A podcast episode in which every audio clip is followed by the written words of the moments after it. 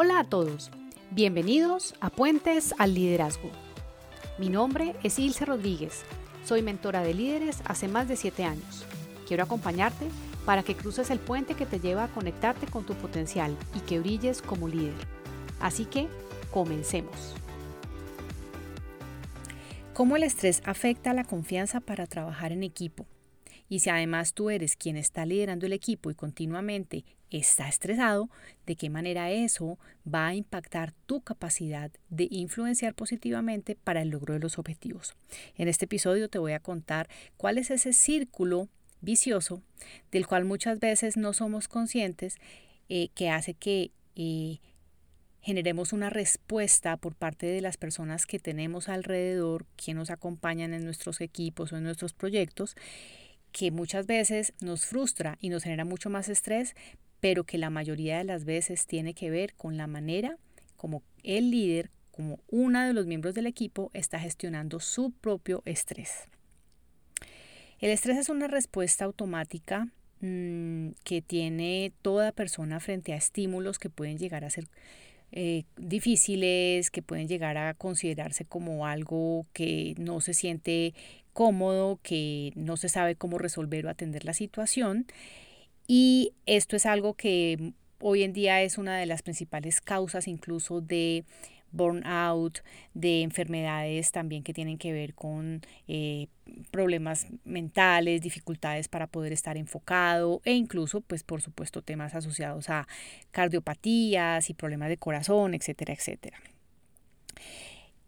Lo primero que tenemos que tener claro para poder entender de dónde viene y cuál es el efecto de todo este círculo del cual te voy a hablar es que eh, es posible manejar todo lo que ocurre alrededor de una situación difícil desde el autoconocimiento. ¿Y a qué me refiero con esto?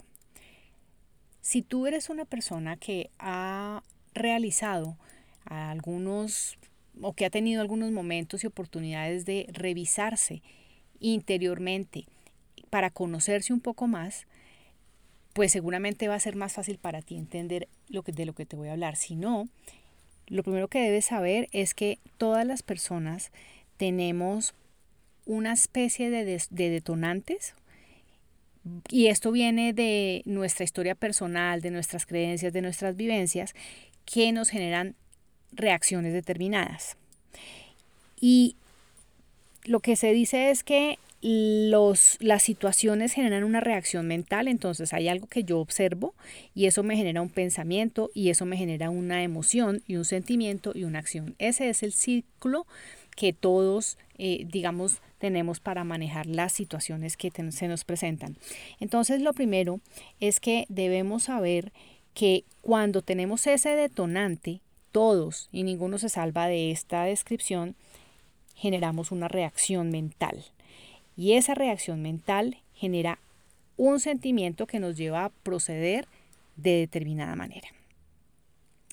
Cuando no somos conscientes y no, y no tenemos claramente identificados cuáles son esos detonantes, como esos fosforitos que nos prenden, esas situaciones que nos prenden, entonces vamos a estar continuamente reaccionando.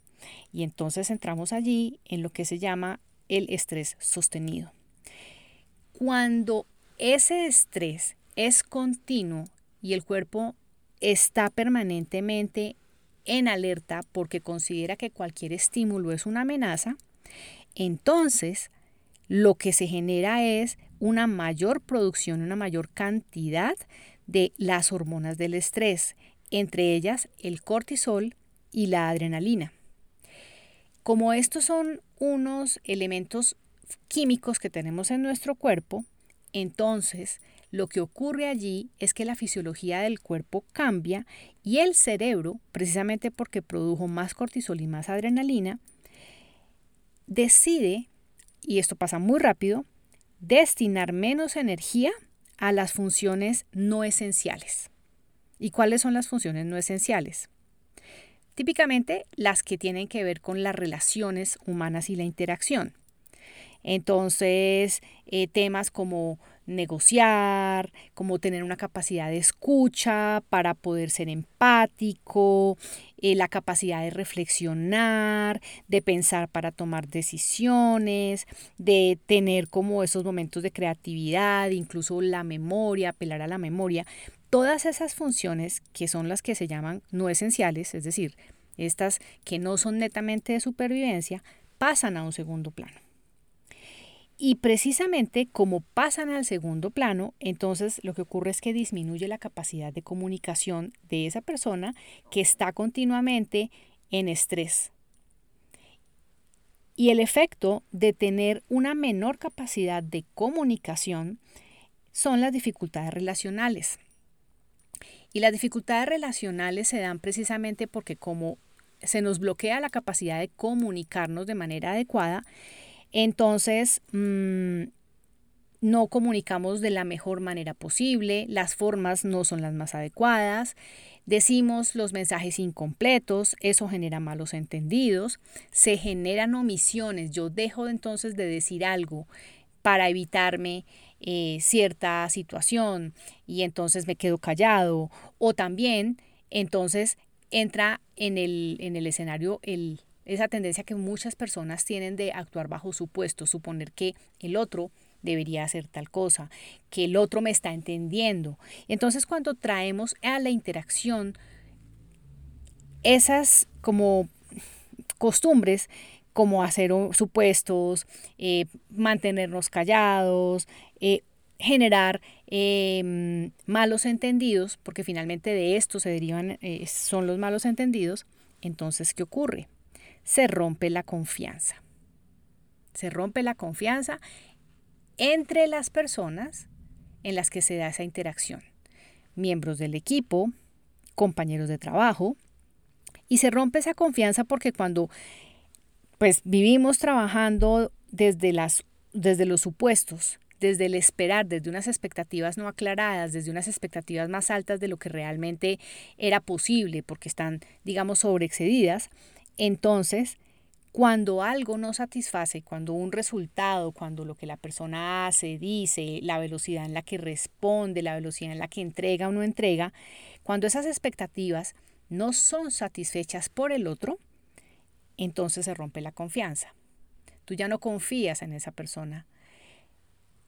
Y, y ponte a pensar si eso puede tener un origen precisamente en que por tu estrés, tú de pronto no diste la información suficiente, no destinaste el tiempo necesario para dar una instrucción, para hacer una petición, para dar la información que la otra persona necesitaba para poder hacer algo que tú estabas esperando de determinada manera y esas expectativas no satisfechas empiezan a generar frustración.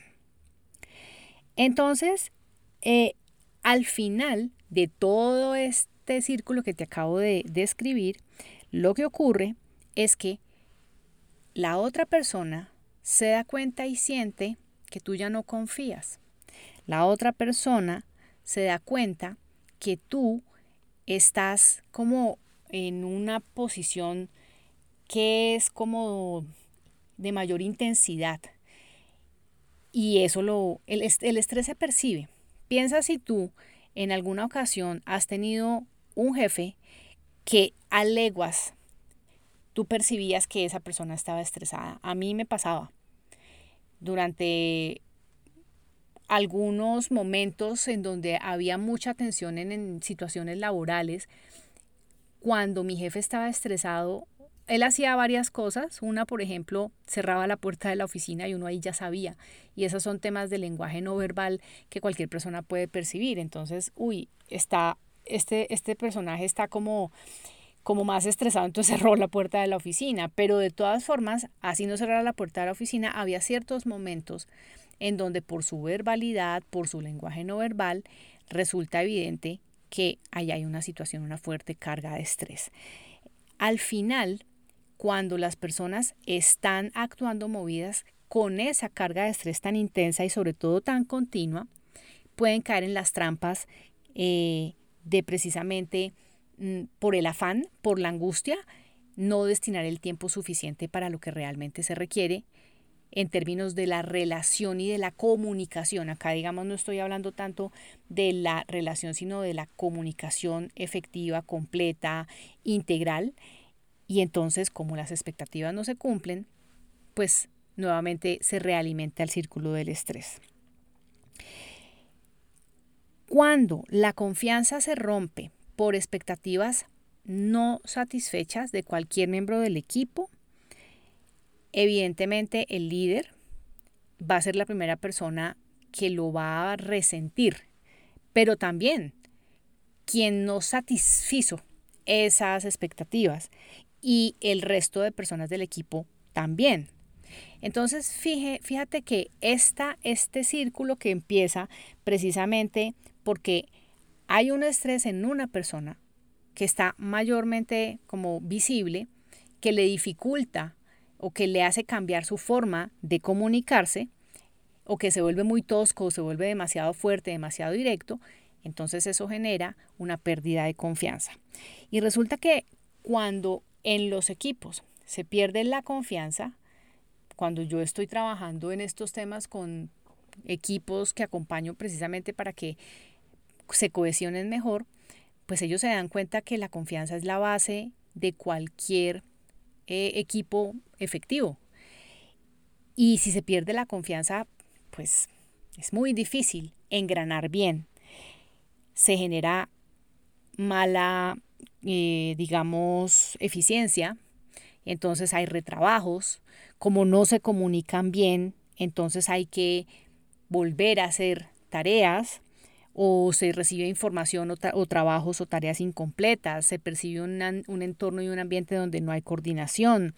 Esto afecta claramente la productividad porque lo que podíamos hacer de una manera mucho más fluida si nos hubiéramos comunicado mejor basados en un buen entorno y en un buen contexto de trabajo, pues eso ya no está, entonces debemos como... Eh, generar reprocesos, dedicar más tiempo, revisar varias veces la información, etcétera, etcétera. Y al final de la historia, lo que termina pasando con esto es que se da una mm, desmotivación en las personas e incluso, me atrevería a decir, que una pérdida en el nivel de compromiso. Y esto es un círculo vicioso en el que definitivamente el trabajo en equipo no fluye. Y lo que te quiero invitar a reflexionar en este eh, momento del episodio es que como líder o como miembro del equipo pienses cuál está siendo tu papel en términos de estrés frente a las personas con quienes más interactúas. ¿Cuál está siendo tu capacidad de gestionar de una forma mucho más tranquila los diferentes retos y sobre todo las dificultades que se presentan. ¿Cómo estás tú gestionándote para que precisamente cualquier reto, dificultad o, imprevisto incluso no sea algo que te, que, que te sobrecoja y que te haga una persona reactiva, explosiva, que se ponga en modo atacar o huir? Porque los dos son unos modos que son de cerebro eh, como súper básico y cerebro, digamos, primario de supervivencia. Y ahí es cuando se libera automáticamente esta carga de físico-químicos en nuestro cerebro que hace que nos bloqueemos para la comunicación. Muchas veces, y este es el gran mensaje que te quiero dejar el día de hoy, es que por más que tú quieras comunicarte bien y que busques libros, técnicas, eh, métodos para comunicarte mejor, si principalmente tu día a día está acompañado por grandes cantidades de estrés, si tú no puedes, si sientes que estás como en una olla a presión y no puedes gestionar eso levantando la válvula para que ese estrés disminuya, es físicamente y fisiológicamente imposible que tú logres atender esas funciones no esenciales de manera adecuada porque tu cerebro estará enfocado en atacar, pelear o huir. Ahí no tenemos la capacidad de pensar, no tenemos la capacidad de, de, hacer, de ser, digamos, eh, racionales, de analizar, de ser empáticos, de escuchar, porque estamos en modo reactivo. Y entonces piensa, con esto que te estoy diciendo, ¿cómo está tu nivel de estrés? ¿Tienes picos de estrés? ¿O será que lo tienes ya sostenido y se volvió como algo que hace parte de tu vida y tú ya ni siquiera le prestas atención a eso. Porque cuando estás así, recuerda que no solamente se está afectando tu salud, no solamente se está afectando eh, tu tranquilidad, sino que estás afectando tu propia capacidad de comunicación y las dificultades en comunicación son la que es la mayoría de las veces lo que hacen es afectar la confianza para trabajar con otras personas o incluso si lo llevamos a los ámbitos personales. Cuando estamos estresados y de pronto tenemos una respuesta a alguien de nuestra familia que tal vez es un poco tosca, ruda, porque no estábamos en el mejor momento, ¿qué pasa ahí con la confianza? El otro también dice, pero acá qué pasó, ¿por qué esta reacción? Eh, o sabe qué, yo mejor no le vuelvo a hablar, yo no, mejor no vuelvo a decir nada, porque pues si me van a responder con tres piedras en la mano, decimos aquí en Colombia, pues mejor no digo nada. Y eso, en el fondo, lo que está haciendo es afectar la confianza. La confianza en la relación, la confianza en la persona. Entonces, mi invitación hoy es a que tú revises de qué manera está tu nivel de estrés y sobre todo que te hagas cargo de ver cómo lo puedes regular si es que está sostenido. Y cuando digo regular, te diría incluso que se trata es más bien de bajarlo y reducirlo. Porque en la medida en que tú reduces tu propio estrés, tu nivel de cortisol y adrenalina va a bajar. Entonces el nivel de alerta de tu cerebro ya va a ser menor y va a poder enfocarse en esas otras funciones no esenciales y desde ahí te vas a poder comunicar mejor y vas a poder propiciar esos elementos de confianza que son fundamentales para el relacionamiento y para el trabajo en equipo. En este círculo vicioso que te acabo de describir, todos pierden, todos se desgastan. Se desgasta tu equipo, que pierde credibilidad hacia ti. Se desgasta tu equipo que siente que de pronto no eres suficientemente respetuoso, empático o que los valoras porque tú estás continuamente es en función de lo que hay que lograr, lo que hay que hacer, los tiempos, las fechas. Y yo no te estoy diciendo acá que eso no sea importante, por supuesto, pero las formas también son importantes. Y yo he conocido líderes que se literalmente se han dejado, y probablemente no se han dado cuenta, eh, se han dejado eh, envolver por tal nivel de estrés que ya para ellos es normal. Y lo peor es que se excusan diciendo, no, es que yo soy así. Y pues necesariamente no es así. Entonces, acá todos pierden. Muchas veces, cuando las personas se frustran y deciden retirarse y no hacer más parte de una empresa o un equipo, tiene que ver, o la mayoría de las veces tiene que ver con el estilo y con la forma de quien los lidera. Y si esa persona eh, es una persona que no es consciente de su nivel de estrés, cómo puede estar impactando el ecosistema, pues puede eso terminar eh, acabando equipos, incluso acabando empresas. Y conozco casos. Entonces, presta mucha más atención a cómo está tu nivel de estrés, porque fíjate que tú crees que eso es algo que es tuyo únicamente, pero al final de la historia te lo terminas proyectando a tu equipo y a las personas que te rodean. ¿Qué puedes hacer entonces para regular o manejar tu propio nivel de estrés? Lo primero es que lo reconozcas y que una vez reconocido encuentres maneras para regularte mejor. Esto tiene que ver todo con autoliderazgo. Y el autoliderazgo pasa o empieza más bien por el autoconocimiento y después el autogerenciamiento. Tú tienes que ser capaz de identificar qué está pasando contigo y conocerte y conocer tus límites y conocer cuál es ese detonante, cuál es ese fosforito. Y desde ahí autogestionarte.